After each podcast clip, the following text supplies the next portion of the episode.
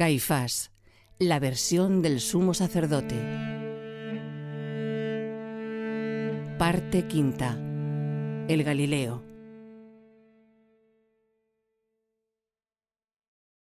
Querido Marco, el día siguiente a la algarada en el templo, regresaron allí los nazarenos. Yo había dispuesto la guardia para disuadirles de alterar de nuevo la actividad. El grupo anduvo en torno al patio de los sacerdotes, pero sin llegar a entrar en él. Mi principal temor era que Jesús intentara alcanzar el altar de los holocaustos, para impedir así los sacrificios. Pero se limitó a conversar con algunos escribas que le hacían preguntas capciosas sobre el César y la resurrección de los muertos. No lograron cazarle en un renuncio. El nazareno era un hombre astuto, de inteligencia afilada, capaz de pasar del asalto violento a la deliberación apacible. Constatarlo no hizo sino aumentar mi alarma. No estábamos ante un pobre predicador. Cada palabra y cada acción respondía a una finalidad. Me preguntaba cuál era la razón última de su presencia en Jerusalén. ¿Qué había venido a hacer? Sospeché que alterar la actividad del templo había sido solo el comienzo. Envié dos hombres a Betania a averiguar qué se proponía la secta. Aunque fueron detectados pronto y expulsados de allí, supieron que el Galileo pasaría la noche del 14 de Nisan en Jerusalén. Esta vez, la subida a la ciudad se haría en secreto. Dos de sus hombres irían primero para establecer contacto con un correligionario que les conduciría hasta una vivienda vacía. Jesús les indicó cómo reconocerle. Cargaría con un cántaro de agua, como si fuera mujer en lugar de hombre. Ordené vigilar el camino de Betania y seguir discretamente a los dos enviados. Fue así como tuve noticia cierta de la casa elegida una construcción espaciosa, propiedad de un comerciante de ganado de Tiberíades, que éste solo habitaba en las contadas ocasiones en que subía a Jerusalén a cerrar un trato. Mantuvimos la casa vigilada los días siguientes.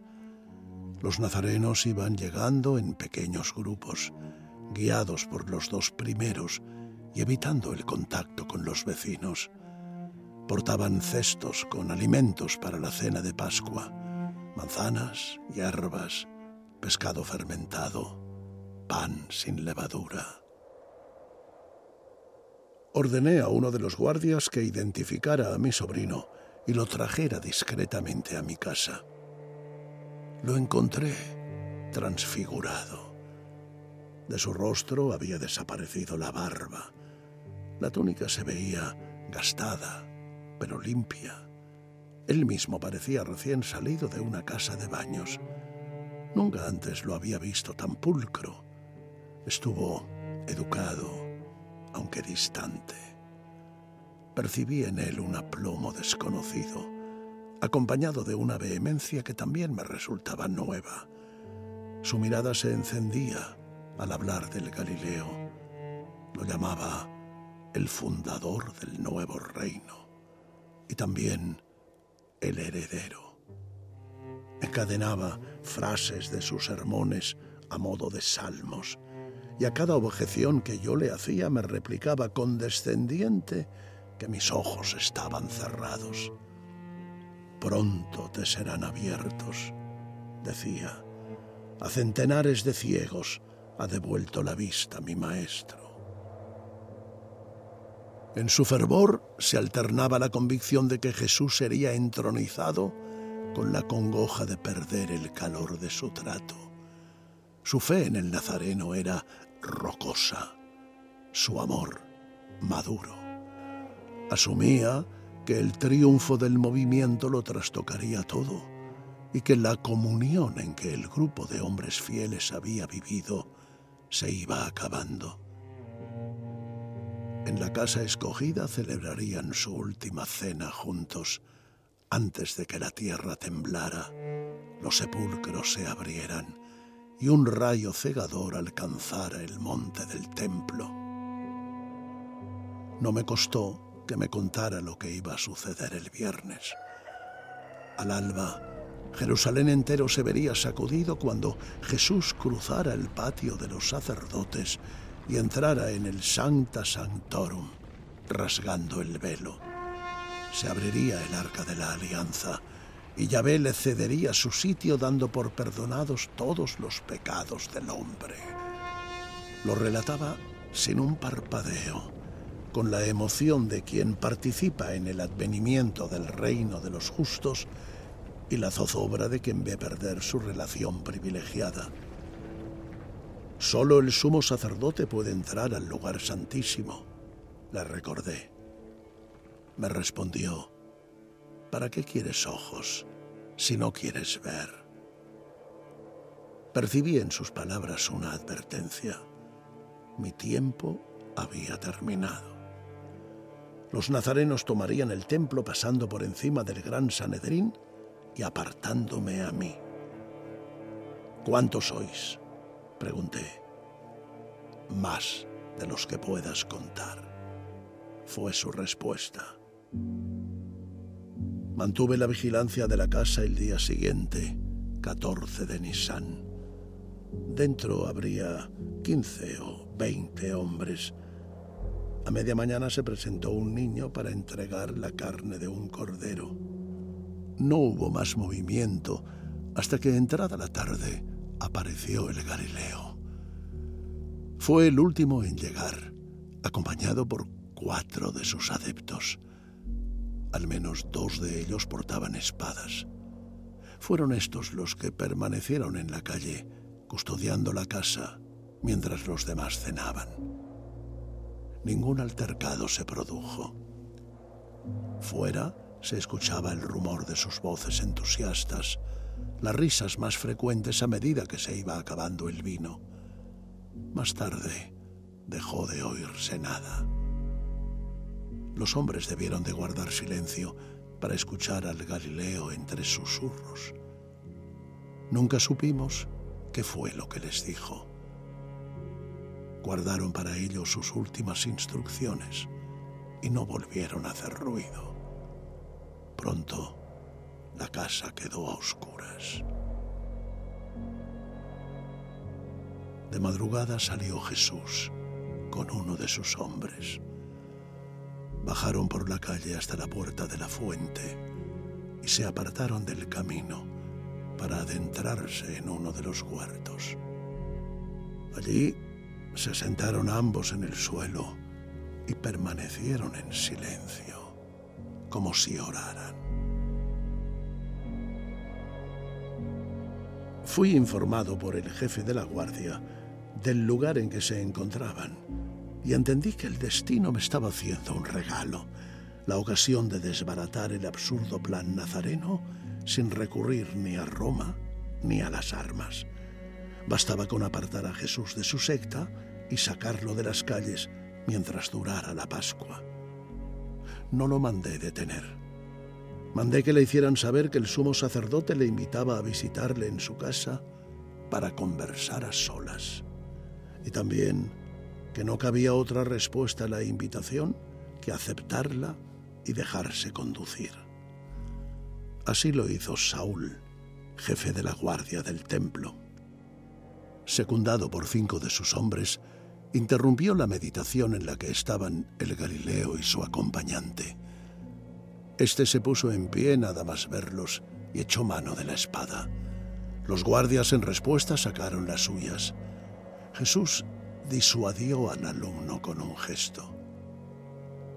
Dejadle ir, pidió a los guardias. Saúl accedió.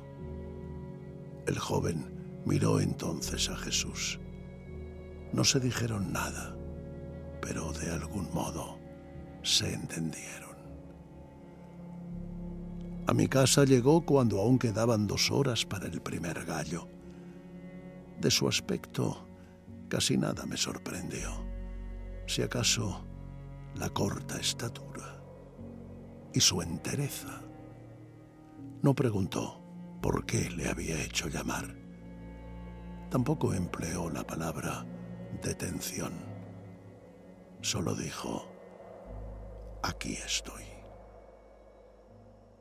Conoces la Torah tan bien como yo. Solo el sumo sacerdote puede acceder al lugar santísimo y solo en el día de la expiación. Hacerlo en cualquier otro momento es profanación. Que lo haga cualquier otro hombre es profanación. Te he llamado para pedirte que cumplas la ley. Renuncia al plan que has trazado con tu grupo.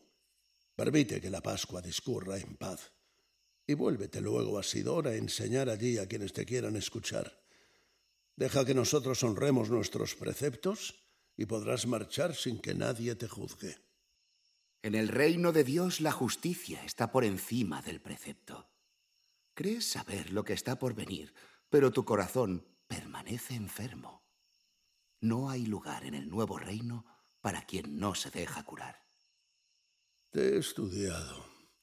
Conozco tus dotes de curandero. Sanas a los leprosos y a los tullidos. Resucitas a los muertos. No me hables de mí. No respetas el descanso del sábado. El bien ha de hacerse cada día. No santificas el día en que Yahvé descansó. El sábado aparta tu carga y deleítate en Dios. Quédese cada uno en su sitio y no se mueva del lugar. Un hombre no es más justo porque cumpla un sinnúmero de normas. Dios nos quiere íntegros, no hipócritas. ¿Qué crees que ocurrirá si allanas el lugar santísimo? No allana quien entra a una casa con invitación. Mi casa será llamada casa de oración. ¿Te imaginas a ti mismo en el lugar santísimo, posando tus manos sobre el arca de la alianza? Cuando yo era niño, también lo hacía. Fabulaba con eludir la vigilancia de mi abuelo y colarme dentro.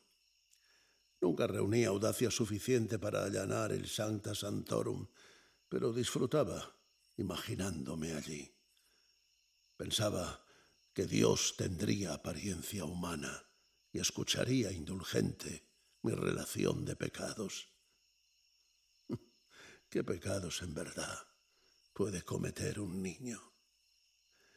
Un día le pregunté a mi abuelo si el sumo sacerdote disponía de la llave que abre el arca de la alianza.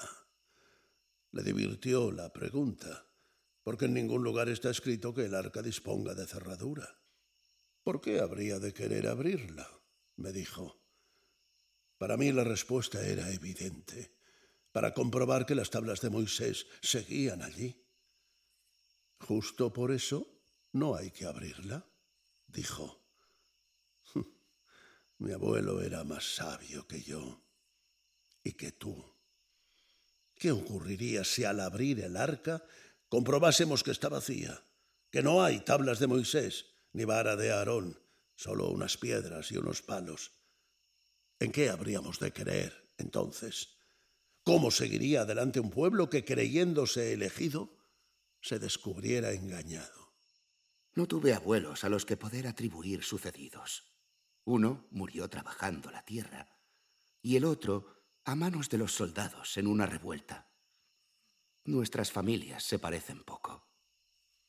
Tú has abandonado la tuya. ¿O es ella quien te repudió a ti? El sábado quédese cada uno en su sitio y no se mueva del lugar. Honrar el sábado es honrar la familia, permanecer en casa y cultivar la fe en comunidad. ¿Dónde queda la familia en tu nuevo reino? Sé lo que sucedió en Cafarnaúm en tu prédica multitudinaria, cuando fueron a avisarte de que tu madre y tus hermanos querían verte y los ignoraste. ¿Es así como cumples el mandamiento de Dios? ¿Honrarás a tu padre y a tu madre? Todo el que cumpla la voluntad de Dios es mi hermano, y mi hermana, y mi madre. He venido a enfrentar al hombre contra su padre, a la hija contra la madre y a la nuera contra la suegra. Son palabras tuyas. El que ama a su padre o a su madre más que a mí, no es digno de mí. Todo hijo tiene el deber de cuidar de sus padres. El mayor de los hermanos ha de hacerse cargo de la casa cuando el padre muere. Debe velar por su familia, sacrificando cualquier ambición personal. Eso es lo que nos manda Dios. Eso es lo justo. Pero tú abandonaste tu casa, desatendiste tu familia, incumpliste tus deberes. Exiges a tus discípulos que hagan lo que antes hiciste tú. Estos hombres que caminan contigo, ¿no tienen mujer e hijos? ¿Qué tiene de justo abandonarlos para seguirte a ti? El que pierda su vida por mí, la encontrará. Si todo hombre te imitara y renunciara a formar una familia, dejaría de haber pueblo al que guiar. El rebaño solo perdura si las ovejas procrean. ¿Con quién tendrán descendencia tus discípulos si solo conviven contigo? ¿Qué sería del pueblo de Israel si todos sus hombres permanecieran célibes a imagen y semejanza vuestra? La ley dice que el hombre ha de encontrar mujer para que su nombre permanezca. Tu obsesión por la ley es enfermiza. La ley no nos ha traído justicia. ¿Y has de traerla tú? Es la misión que me ha sido encomendada. El que no tenga espada, venda su manto y compre una. Te he estudiado. Dime, ¿te has equivocado alguna vez? ¿En alguna ocasión dijiste, cometí un error? He de deshacer el camino que anduve. Yo me equivoqué. En mi primer año de gobierno alcanzó renombre un hechicero de Hebrón. Le vi, al que llamaban el mago. Iba de pueblo en pueblo como tú, anunciando que Dios enviaría un ángel con una espada de fuego y haría arder las casas de los sacerdotes con sus familias dentro. Terminaba sus prédicas allá por donde iba, haciendo una hoguera. En Belén, cuna de David, formó una caravana de hombres que marchó hacia Jerusalén portando antorchas. Yo, inexperto, me lo tomé como algo personal. Envié a la guardia a interceptar la columna y traerme encadenado al mago. Capturarle era la forma de refutar su magia. Lo juzgamos en el Sanedrín por brujo y por impío. Yo mismo firmé la orden de lapidación. Con él muerto se duplicó su número de seguidores y surgieron como una plaga nuevos magos.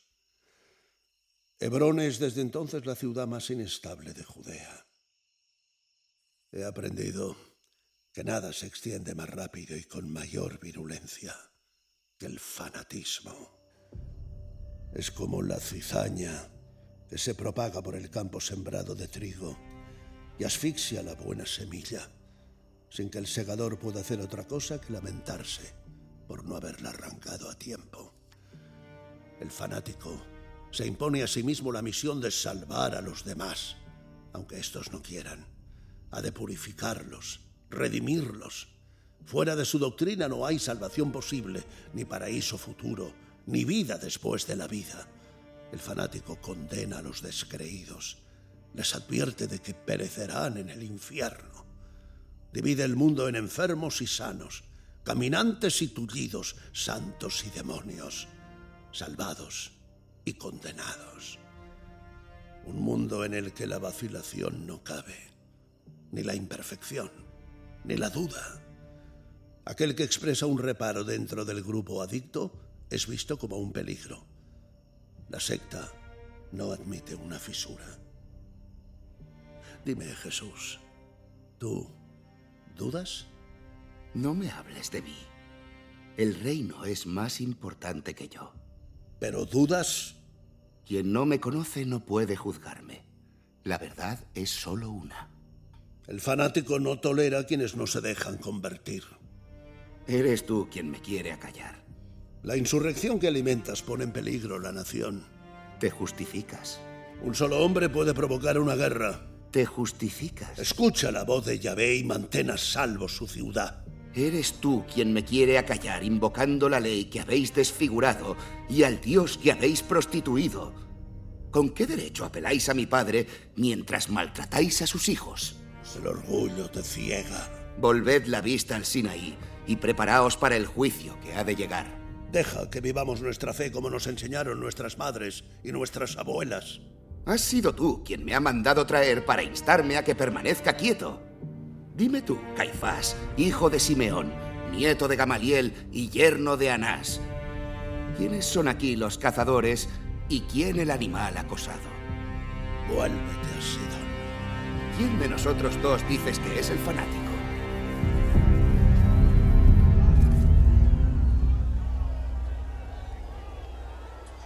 En torno a mi residencia se habían ido congregando simpatizantes del Galileo. Proferían gritos exigiendo que les fuera devuelto. Me cubrían de insultos. Algunos lanzaron piedras. El hombre que lo acompañaba en el huerto había regresado a la casa donde el grupo permanecía escondido para dar la noticia del falso arresto. Se pusieron en marcha de inmediato. Enviaron mensajeros a otras casas en las que habitaban nazarenos Pronto se inundó de adeptos la calle. El jefe de la guardia me pidió instrucciones. En número superaban de largo a nuestros guardias, me dijo, pero solo unos pocos iban provistos de espadas. No me garantizaba que la confrontación violenta no terminara con el asalto e incendio de mi casa. Determiné acompañar yo mismo al Galileo hasta la puerta para mostrar a su grey vociferante que no había sido detenido, menos aún juzgado. Estábamos cruzando el patio cuando sentí el sonido de las botas de los soldados. El estrépito procedente de la calle había alarmado a Pilato y enviaba su fuerza armada a sofocarlo. Permanecimos en el interior del patio, mientras fuera los centuriones reprimían a la multitud enardecida. A las voces de protesta pusieron fin los golpes y las espadas. Uno de mis guardias resultó herido en una oreja.